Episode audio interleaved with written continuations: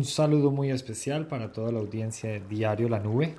Hoy traemos una nueva columna que se titula Las pequeñas hidroeléctricas, tema de cabildo abierto en Génova, Quindío. Que el agua sea hoy un motivo de cotización en la bolsa se ha convertido en una alerta para muchos y en una opción de negocio para otros.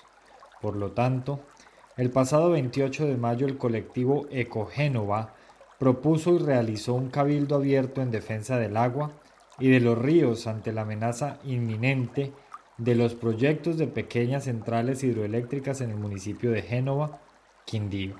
Liliana Arcila, colaboradora de Diario La Nube, habló con Viviana Viera, integrante del comité de Cogénova con el fin de conocer sus conclusiones, retos e impactos del cabildo realizado.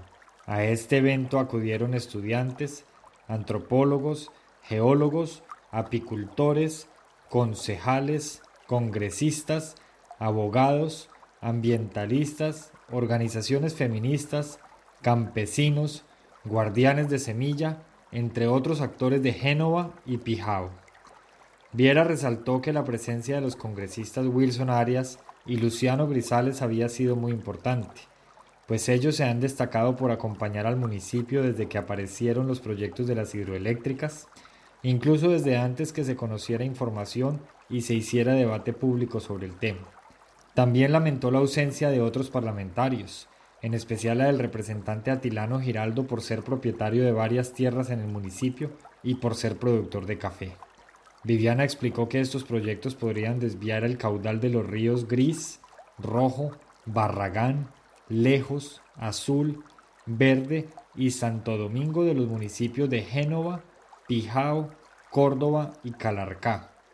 Además, mencionó otros impactos en la producción del café por el cambio climático, los riesgos por la construcción de tuberías largas, los vínculos con la minería, el secamiento de las quebradas, las aguas subterráneas, los deslizamientos y otras preocupaciones alrededor del paisaje cultural cafetero y del deterioro de las vías por el arribo de otras personas.